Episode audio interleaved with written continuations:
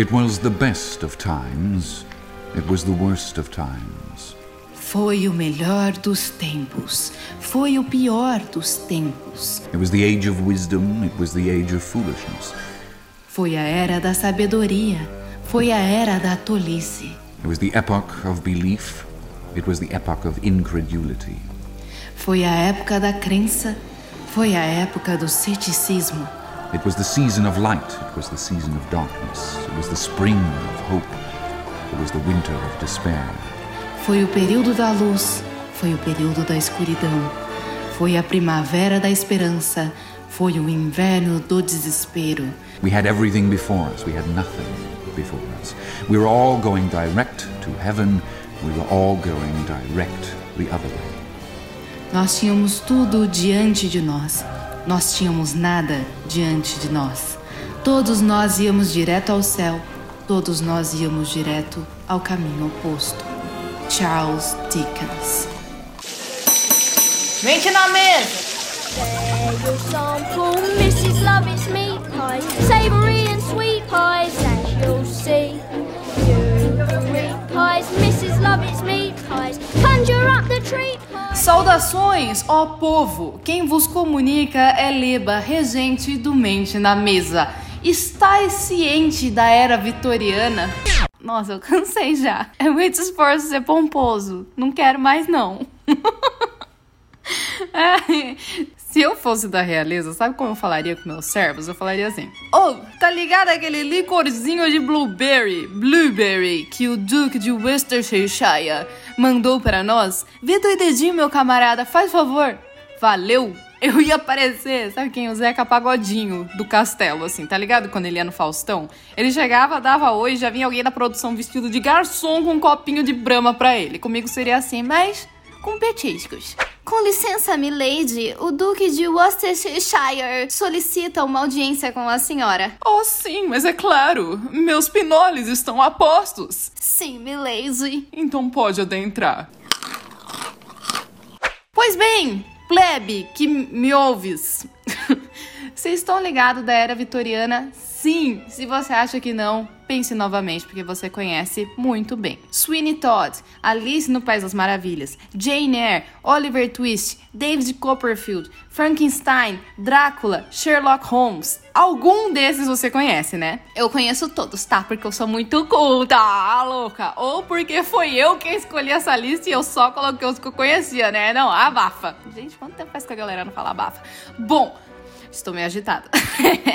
Se você conhece um desses, você já tem o retrato da era vitoriana. Foi o período de 1837 quando a então princesa Vitória, uma jovem de 18 aninhos, assumiu o trono do Reino Unido, se tornando a rainha Vitória, até 1901, quando ela faleceu com 80 e poucos anos. A tia Vicky deu o nome para o período, como é de tradição da história do Reino Unido, e foi, do Reino Unido, e foi uma personalidade importantíssima. Dizem que ela trouxe de volta esse respeito do povo pela monarquia. Tipo, só pra você ter noção, ela sofreu sete tentativas de assassinato do povo por pura insatisfação com a monarquia mesmo. Mas ainda assim, quando ela ia passear com a carruagem pelas cidades, ela deixava a janela aberta. Na coragem mesmo. Aqui, ó. Pega aqui, filha da puta. Ela era notória pelo coração valente, essa danada da tia Vicky. Mas quando você analisa a literatura da época, tem um certo padrão. Vê se você percebe. Lembra dos filmes visualmente e vê se você percebe esse padrão. Frankenstein, Sherlock Holmes, Sweeney Todd, Drácula e por que não já põe Alice no País das Maravilhas dentro dessa mesma cesta. O que, que tudo isso tem em comum? É tudo macabro todo mundo é cinza, é esverdeado, é tudo meio de terror assim. E por que, você me pergunta, tudo isso que foi inventado e que se passa na era vitoriana é retratado desse modo macabro? E não só, permita-me dizer, retratado, foi uma época macabra de fato. Será se Tia Vicky era tão assustadora assim? Ela tinha talvez gostos peculiares? Não, é porque a galera morria muito. Se tem uma coisa que quem viveu na era vitoriana era acostumado é com a morte. Nas áreas mais pobres, uma a cada três crianças morriam antes dos cinco anos. A expectativa de vida geral era de 50 anos. Minha filha, com a expectativa de vida de 50 anos, com 40 você já tá a cara da dona Benta. Você já era uma anciã, uma avó. Se tivesse sobrado filho seu para ter filho, né? Senão nem avó você era. Mas além de ter sido a época onde surgiram os primeiros serial killers, não era esse o motivo da maioria das mortes. A galera do mais absoluto nada ficava com sintomas de envenenamento, de intoxicação, doença, deformidade e ninguém sabia de onde raios que vinha tudo isso. Digamos que a era vitoriana tenha sido uma época de erros e acertos. Então, desse modo, inevitavelmente, uma época que foi o primeiro passo para um progresso imenso da tecnologia. Então você pode ficar bem tranquilinho aí, que não vai ser um episódio do tipo Na era vitoriana, as pessoas comiam laticínios vegetais fritos de carne. Não, é impossível. É muita coisa bizarra, mas também tem muita coisa inédita na história da gastronomia para abordar em pouco tempo. Então bora pôr a mão na massa sem perder mais um minuto e prepara essa cara de ranço que você vai precisar.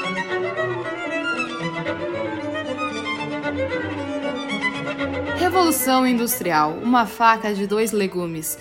Ao mesmo tempo que a gente sabe que as indústrias prejudicam o meio ambiente e fazem várias cagadas irreversíveis no planeta, a gente tem que reconhecer que várias invenções tecnológicas facilitam a vida real oficial. O forno a gás, máquina de lavar roupa, água quente do chuveiro, são coisas que a gente toma como garantido, mas que nos permitem ter tempo de sobra. Para quê? Para ficar de bobeira no Instagram se comparando com outras pessoas. Olha só que bacana. Não, zoeira. Uma vez me marcou muito uma palestra onde um cara diz que a mãe dele passava várias horas por dia lavando roupa. E que foi uma aquisição mágica revolucionária de uma máquina de lavar que deu tempo do quê? Dela ler. Ler para ele, que era uma criança, ler por diversão, aprender inglês, estudar. Foi o advento da máquina de lavar na vida desta mulher que deu para ela um tempo onde ela podia fazer o que ela quisesse. O link dessa palestra tá na descrição. Mas imagina naquela época onde toda essa história começou. A galera, gente, ela não sabia o que tava fazendo. Dá dó de ler hoje, tá ligado? A Revolução Industrial começou na Inglaterra lá para 1760 e por 100 anos ela permaneceu só na Inglaterra. 100 anos. O reinado da Tia Vicky começou em 1837, uns 80 anos depois do início do movimento. Lá para 1860 se espalhou pela Europa, pelos Estados Unidos, e quando ela morreu em 1901, já estava muito bem estabelecido, obrigada. Foi graças à Revolução Industrial que a gente teve muitos avanços tecnológicos e facilidades de vida, mas também toda a crise social do Reino Unido. Morte, miséria, doenças infecciosas e etc. E aí que você diz? O que, que a comida tem a ver com isso, caralho? Tá enrolando demais, bora, pô. Calma, calma! A vida, pequeno gafanhoto, é como uma fileira de dominós. Uma coisa leva a outra, e toda crise é uma merda enquanto acontece, mas sempre traz progresso ao que? Longo prazo. Antes da Revolução Industrial, a grande maioria do Reino Unido era rural, sem grana, mas vivia tranquilo. Existiam pouquíssimas cidades grandes, que era para quem esses agricultores vendiam seus excedentes de produção e tiravam os trocos. Eles comiam umas batatas, uns agrião, umas pastinaca, que é tipo uma cenoura branca, uma cenoura real oficial, repolho, rabanete, ervilha, tiravam leite de ovelha, faziam um queijo, rolava uma troca entre a vizinhança, tudo tranquilo, tudo muito, muito em paz. Mas aí rola a Revolução Industrial e alguns donos de terra com mais dinheiro conseguem expandir pouco a pouco a produção usando a tecnologia e acabam cada vez mais tomando conta do mercado das cidades, que antes era a renda extra de alguns produtores menores. Os produtores maiores continuam crescendo e pegando fatias cada vez maiores no mercado, e enquanto isso, uma invenção revolucionária está sendo construída em paralelo, que vai mudar a vida como se conhecia antes ferrovia. As ferrovias permitiram o transporte de alimentos para distância mais longa antes dos alimentos apodrecerem. Isso desenvolve uma cultura que tira a força do local e dá um leque de opções muito maior para os compradores, onde você pode comprar, ao invés do mais próximo, o mais barato. E nesse contexto, o pequeno produtor já estava vivendo uma economia quase de subsistência, ou seja, se vive do que se produz. O problema com isso é Quando você depende de comer só o que você produz, basta um verão chuvoso, um vento mais forte, qualquer coisinha para que você perca toda a plantação e fique na mão do palhaço passando fome. E foi exatamente o que aconteceu. Não foi um evento pontual, mas diversos eventinhos cagados que deixaram o pequeno agricultor passando fome. Então, aos pouquinhos, ao longo do século XIX, mas principalmente em torno de 1840, foi rolando um grande êxodo rural, ou seja, todo mundo mudando do campo para a cidade, igualzinho você aprendeu na, na, na escola. Ufa, né? Que bom que tem a cidade, que tem as oportunidades infinitas de emprego com essas empresas grandes, tudo crescendo, né? Uf, que alívio! Quase que eu me desespero aqui, meu Deus, graças ao bom Jesus.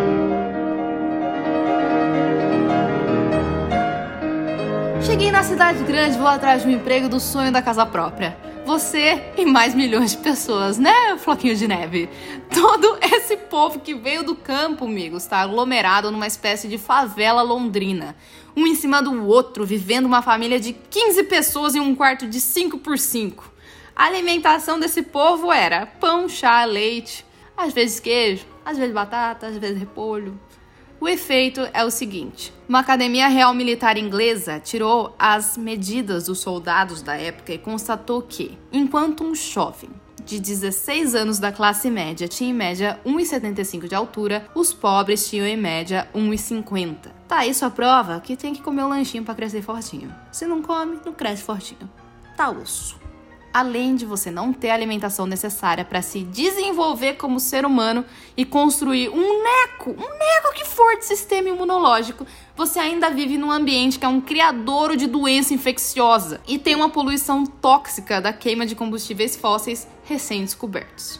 Ah, além do, do, saneamento básico, né, que é não existente. O esgoto tá tudo na rua. É morte atrás de morte atrás de morte, mas a população ainda dá um jeito de quase dobrar de 25 milhões no começo do século para 40 milhões no fim do século 19. Por quê? Se um em cada três bebês morrem, eu vou é dar um jeito de ter uns 10 para ver quem que vinga, né? e quem não conseguia dar um jeito de morar nesse gueto, de arranjar um emprego nem nada, ia parar numa workhouse, que é onde se passa a trama do Oliver Twist, é uma história clássica que existe em forma de livro, musical, filme e tal, dá uma olhada. A workhouse era disfarçada de caridade. A fachada era de, de bom samaritano, mas por dentro era tipo uma prisão. E foi o Charles Dickens, quando escreveu Oliver Twist, que escancarou essa situação. Na workhouse eles te tratavam tipo criminoso mesmo, mas seu único crime era ser pobre. Te prendiam lá dentro a maior parte do tempo para você não denigrir a imagem da cidade e não pedir comida na rua. Te davam uma refeição miserável em troca de trabalho, ou seja, escravidão mesmo que chama. Você não podia pedir para repetir e em um certo ponto foi até proibido conversar durante as refeições sob pena de castigo. Mas diversas coisas saíram dessa movimentação toda de êxodo rural e aumento da população. Além de desenvolvimentos significativos da medicina, do sistema de saneamento básico, do transporte de comida, graças às ferrovias, veio uma coisa super, hiper especial: a adulteração da comida! Ei! A adulteração da comida inclui sim motivos financeiros. A ideia é cobrar o valor total por um produto que tem menos ingrediente real pelo mesmo volume. Ou então cobrar um valor maior por um produto que não teria aquela característica que aumentaria o preço sem o químico adicionado. Mas também existe a questão de que você precisa diluir a comida para conseguir alimentar todo mundo. E também existe a questão de que você não pode se dar o luxo de deixar a comida apodrecer. Então, se eu puder tacar uns troços no leite para tirar o gosto de azedo e não desperdiçar, agradece, namastreta. Aliás, vamos começar por aí, que é o que faz cair o cu da bunda de forma mais radical. O leite de vaca, ele era usado para alimentar principalmente as crianças, mas para todo mundo, ele e o pão eram considerados uma fonte de alimento bem barata para o dia a dia. Mas aí o leite agora não é mais totalmente local, até porque as vacas locais não dão conta de alimentar toda essa gente de Londres. Então tem que trazer de longe, logo, maior parte da vida útil do leite passa dentro da, do, do trem e depois de colocados na prateleira eles azedam em pouco tempo. O azedar do leite acontece pela proliferação de um tipo de bactéria que acidifica o leite e dá aquele cheiro and gostos agradabilíssimos. Delightful. E existe um químico chamado Borax. E só pelo nome você já começa a sinalizar fazendo aquele gesto no pescoço, tá ligado? Moiô, bicho. Vaza. Cilada, Bino. O que o Borax fazia era tirar o gosto do leite azedo. Para neutralizar um litro de leite, dizem que era usado 5 gramas de bórax. E eu, eu espero estar falando isso certo, senão me perdoem. 5 gramas de bórax é suficiente para envenenar e matar uma criança pequena. parece, parece uma ótima ideia pôr isso no leite. Mas nunca matava, porque uma criança pequena não bebia um litro de leite por dia. Mas causava danos. E se causava? Adulto tomava e dava o quê? Um cocomole, um ruizinho na barriga, um regurgitinho, um aquele arrotinho azedo que. Perdão. Uma criança tomava e dava diarreia, vômito e às vezes morria de desidratação. Mas esse leite não é letal só por isso. O bórax tira o gosto ruim do leite, mas não mata as bactérias que estão se reproduzindo lá, que são responsáveis pela acidificação no leite.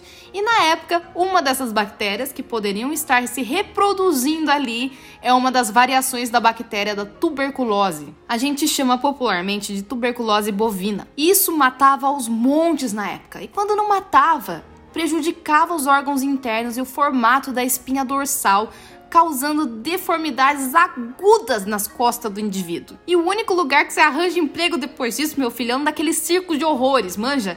Que também surgiram na época devido a essas deformações e esquisitices que a galera desenvolvia antes ou depois de nascer devido a essas condições ambientais, não é mesmo? Então, meus amigos, respeita a natureza. Se o gosto fica ruim, isso se chama ferramenta de sobrevivência. É seu paladar tentando te avisar que aquilo não é mais seguro. Porque não é pra você ingerir, manja. Seu organismo é uma senhora milenar que sabe o que faz. Já o pão, que representava um terço da alimentação da classe trabalhadora, era adulterado de diversas formas. Hoje em dia, se eu te der um pão que parece uma pedra branco e um pão marrom fofinho, você escolhe o fofinho, certo? Na época, não. Na época, a senhora dona de casa escolheria o branco como símbolo de status. Então, existia essa adulteração que aumentava o volume da farinha de trigo com outros tipos de farinha e coisas que não são comestíveis, mas ficam imperceptíveis no meio da mistura, tipo pó de serra, ou giz, ou gesso. Muito bom. Mas o importante mesmo era ser branco. E a farinha de trigo hiper refinada não era muito viável comercialmente, financeiramente. Se usava farinha integral que podia ou não estar tá misturado com essas outras coisas, o alum ou o sulfato de cobre, que são dois branqueadores de pão. O alum era um químico que não chegava a ser fatal ou venenoso, mas quando ingerido, ele reduz a absorção de nutrientes de qualquer outra coisa que você comer. Quando o pão é um terço da sua alimentação, você imagina que isso não faz muito bem. Já o sulfato de cobre era muito pouco usado, mas ele é venenoso, mas tem efeitos sutis porque era usado em pequenas quantidades. E dessa forma, o padeiro economizava uma grana de farinha branca, que era mais cara, e vendia como pão branco da mesma forma para a classe média, alta, trabalhadora. Alimento adulterado era a coisa mais inclusiva da época, viu? Todo mundo, todas as classes adquiriam os. Não, fora corante, né? Que na época era cheio de metal pesado e ajudava a adulterar a mostarda, chá, tempero. E os químicos, além de envenenar sutil ou agressivamente ou matar, podia causar pequenas alterações de comportamento, principalmente nas crianças que ficavam irritáveis, birrentas, sem foco. As pessoas ficavam doentes o tempo todo sem saber por quê. A maioria da população era sempre anêmica por causa do álon. Lembra que eu falei da aura macabra que tem as obras vitorianas, que todo mundo é retratado pálido, cinza, esverdeado? Vive você num mundo onde todo mundo é extremamente anêmico e morre do nada, para ver se você não criaria o mesmo tipo de coisa. Pra ver se você ia fazer um desenho e na hora de pintar a pele você não escolher logo lápis cinza mesmo, tá ligado? É lógico que o rico tinha mais condições de comprar comida sem adulterações que os pobres. Mas só tava livre disso mesmo quem, além de um cozinheiro, tinha uma horta.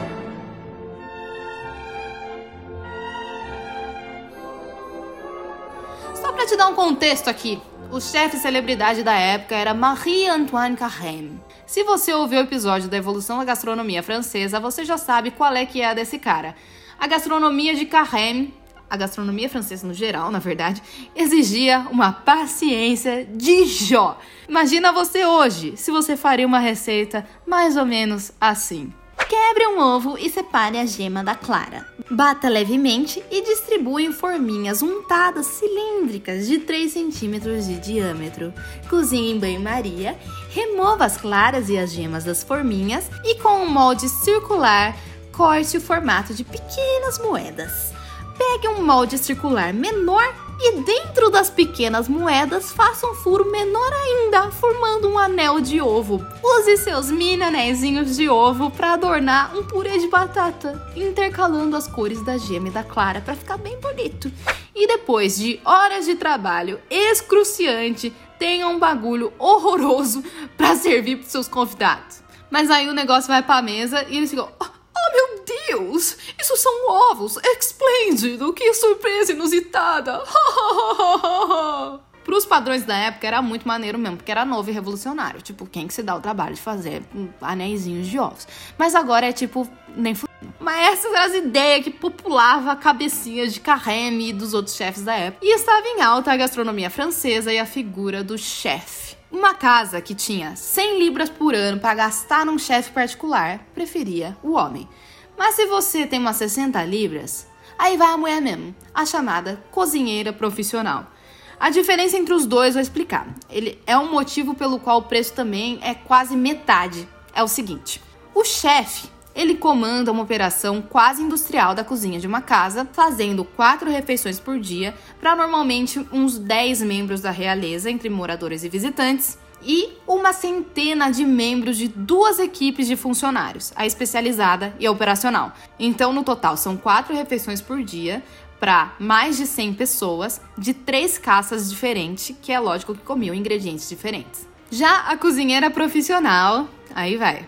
Ela faz exatamente a mesma coisa, só que é mulher mesmo, então é mais barato. Então, vamos falar dela mesmo que é mais legal. Cansei de falar de chefe. Enquanto a staff da cozinha tinha que acordar às 5 da manhã para fazer o desjejum de geral, a cozinheira podia acordar às 7, só para apreciar o dito desjejum. As regalias, né, que vem com a experiência, amigos. Se você, ouvinte, é cozinheira ou cozinheiro também, imagine esta rotina. Você acorda no raiar do sol, lava o rosto, tira sua roupa de dormir e coloca sua ceroula para trabalhar. Por cima, a meia calça, presa com elástico na sua cintura. A chemise de linho é tipo um camisetão de linho que serve para absorver todo o suor por baixo da sua roupa. Não me vai aparecer com uma pizza no sovaco para falar com a sua senhora Lady Worcestershire, não é mesmo? Então agora coloca as botas. Acredita em mim, garota. Aproveita este momento para pôr a bota, porque você não vai conseguir mais depois do próximo passo. O próximo passo é: como toda mulher vitoriana que preze pela sua reputação, ela usava um espartilho tão apertado que amassava tudo os órgãos internos. Amarra apertado, mais apertado. Quando perder a respiração, continua mais um pouco. E naquela época se usava aquela gaiola, manjo, para dar volume por baixo da saia. Mas pelo menos isso a gente tem noção que na cozinha não dá muito certo, né? Então se colocava um saiote de tecido mesmo para dar um volume sem prender os movimentos, porque para isso já bastava espartilho. Depois o saiote põe o vestido normal e por cima o avental e a sua touquinha cheia de babadinhos. Entre a galera da cozinha, só a sua, que é a dona da porra toda, que tem babadinhos. É, moleque, status. E agora vai ralar a barriga no fogão normalmente, como se nada tivesse acontecendo. Normalmente essa era a rotina para a cozinha de uma casa de campo de alguém da realeza, apesar de existirem casas nas cidades que podiam bancar uma cozinheira. E mais para frente eu vou contar uma curiosidade sobre as cozinhas dentro de casa das casas da cidade. Já na casa de campo se podia cultivar tudo o que se comia, inclusive criar os animais, colher ovos, etc. Nessa casa muitas vezes tinha a sala de gelo subterrânea, um gelo que foi colhido no inverno para refrescar no verão. E tem também a sala de fazer a própria cerveja, de fazer o próprio vinho. Existem salas e salas e salas para sustentar a própria casa. E é por isso que são necessários centenas de funcionários, cada grupo responsável por um setor diferente da casa. E por lá nunca falta comida, inclusive sobra comida. Para esse povo, meu amor, tem carne o ano inteiro cozidos e assados de diversas formas, especiarias caresésimas trazidas da Índia, bolos e pudins e cremes e trifle, que é um tipo de pavê. Eu vou deixar um link na descrição, muito maneiro, de um canal de uma galera que estuda a era vitoriana e encontrou um caderno de receita de uma cozinheira da época. Eles gravam os vídeos como se fosse da época mesmo, com uma atriz falando todo pomposo e tal, num castelo que foi reformado e tem os utensílios originais. É muito legal e tem legenda em português.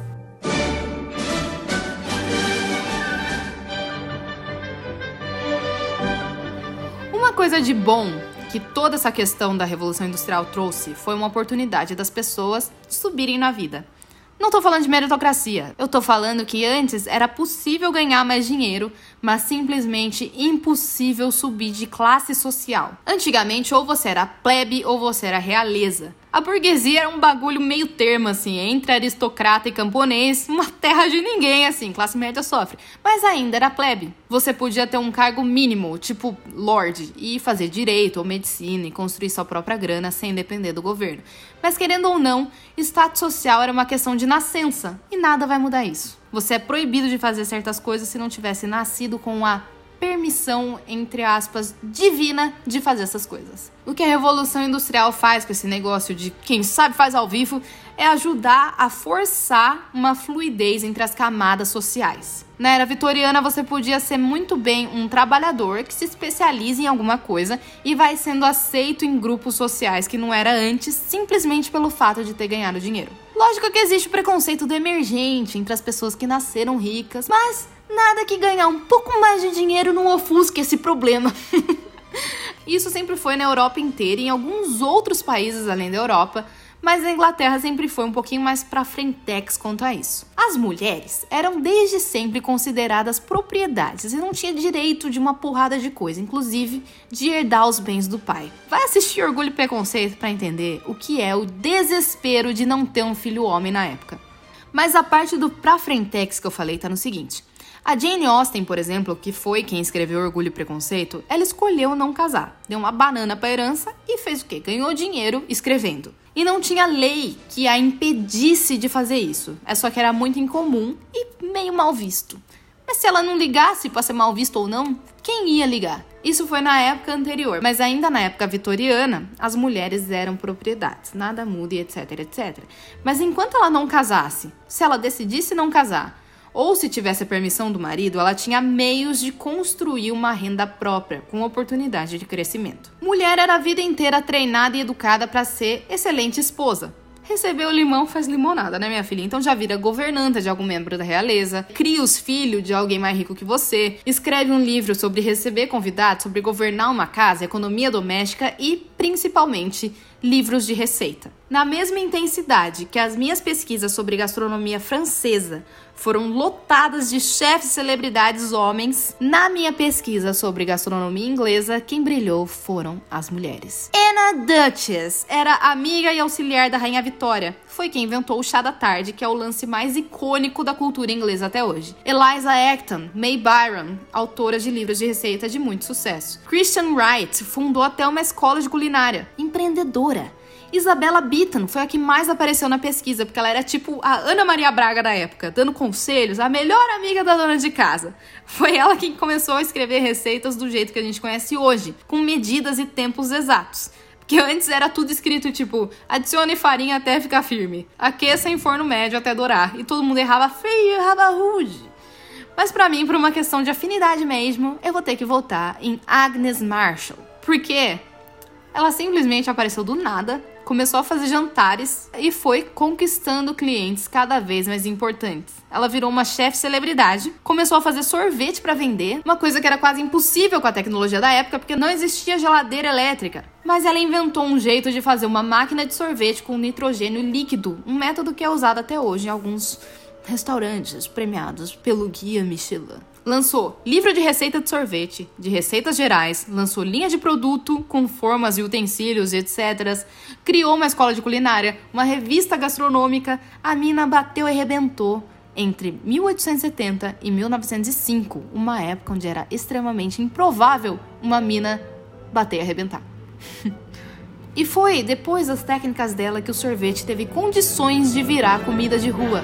Obrigada! A Agnes Marshall, você teve um impacto muito importante na minha vida.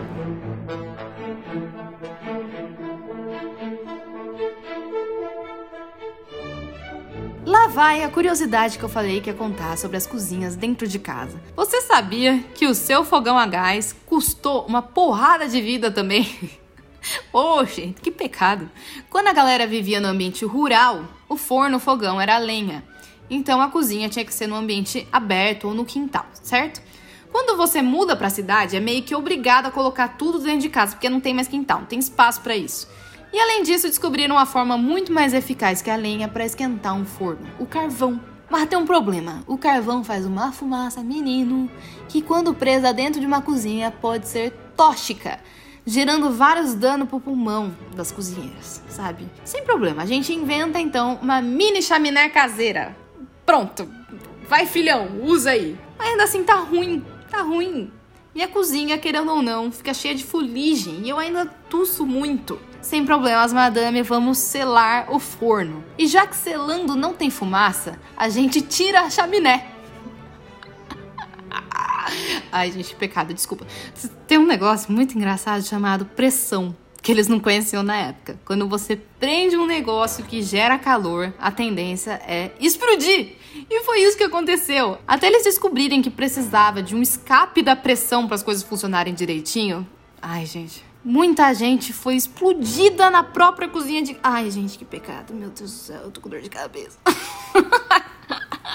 E com o aumento da população, outra coisa que veio foi o desemprego. Então a galera que mudou para a cidade porque não tinha mais como viver no campo e não encontrou emprego, teve que se virar com empregos inventados e autônomos. Abemos comida de rua, galera. A galera vendia o que dava na rua. Estendia um lençol no chão e colocava uma cestinha de muffin para vender. Aí digivolve para uma mesinha com pé de ovelha assado, o tal do trotter. Evolui para um carrinho de sorvete ou uma ervilha num copinho. O próximo passo é abrir um estabelecimento com um balcãozinho na frente, uma portinha para vender torta torta de carne moída, torta de frutas, torta de enguia em conserva, um troço gelificado que era extremamente comum. O próximo passo, um café, um bistrô, um restaurante, alguma coisa com mesinhas. A comida sempre foi um veículo muito forte para a galera ganhar a vida, né? E nos registros tem muito claro que, quando uma portinha fazia a melhor torta de enguia, a multidão que se formava na frente para comprar essa torta era composta de diversas classes sociais. Por comida, meu filho, não interessa se você é uma madame arrastando o ombro com uma mulher da classe trabalhadora. Estão todos unidos pelo mesmo objetivo, que é comer uma torta de enguia gelificada. E lá para o final do século XIX, o transporte avançado de comida serviu para mais do que tirar o mercado dos pequenos produtores. Serviu também para baratear e popularizar o consumo de carne. Por essa época, eles já tinham conseguido criar câmara resfriada em trem e em navio e dava para importar carne dos Estados Unidos, que tinha muito mais espaço para criar gado do que a ilha da Grã-Bretanha, certo? Então foi a ascensão também da profissão do açougueiro, que tinha muito mais material para trabalhar. E a partir desse momento não importava se fosse cabeça, testículo, intestino, picanha ou filé mignon, todo mundo tinha pelo menos uma porção de carne por dia, o que melhora a saúde da população significativamente. E depois de nadar nesse fosso que foi o começo e meio dos anos 1800, no finzinho estava começando a se avistar o castelo de longe, mas ele estava ali.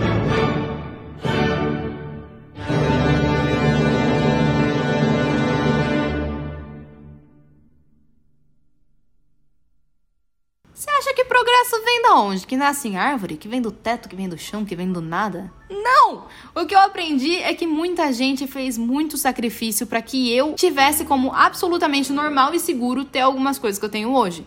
Como, por exemplo, não, não morrer por causa da comida que eu como. Por exemplo, né? Não ter a minha espinha modificada por causa da comida que eu como. Ou normalizar o fogão dentro de casa. Até o abridor de lata foi uma invenção significativa. A geladeira nem se fale, né?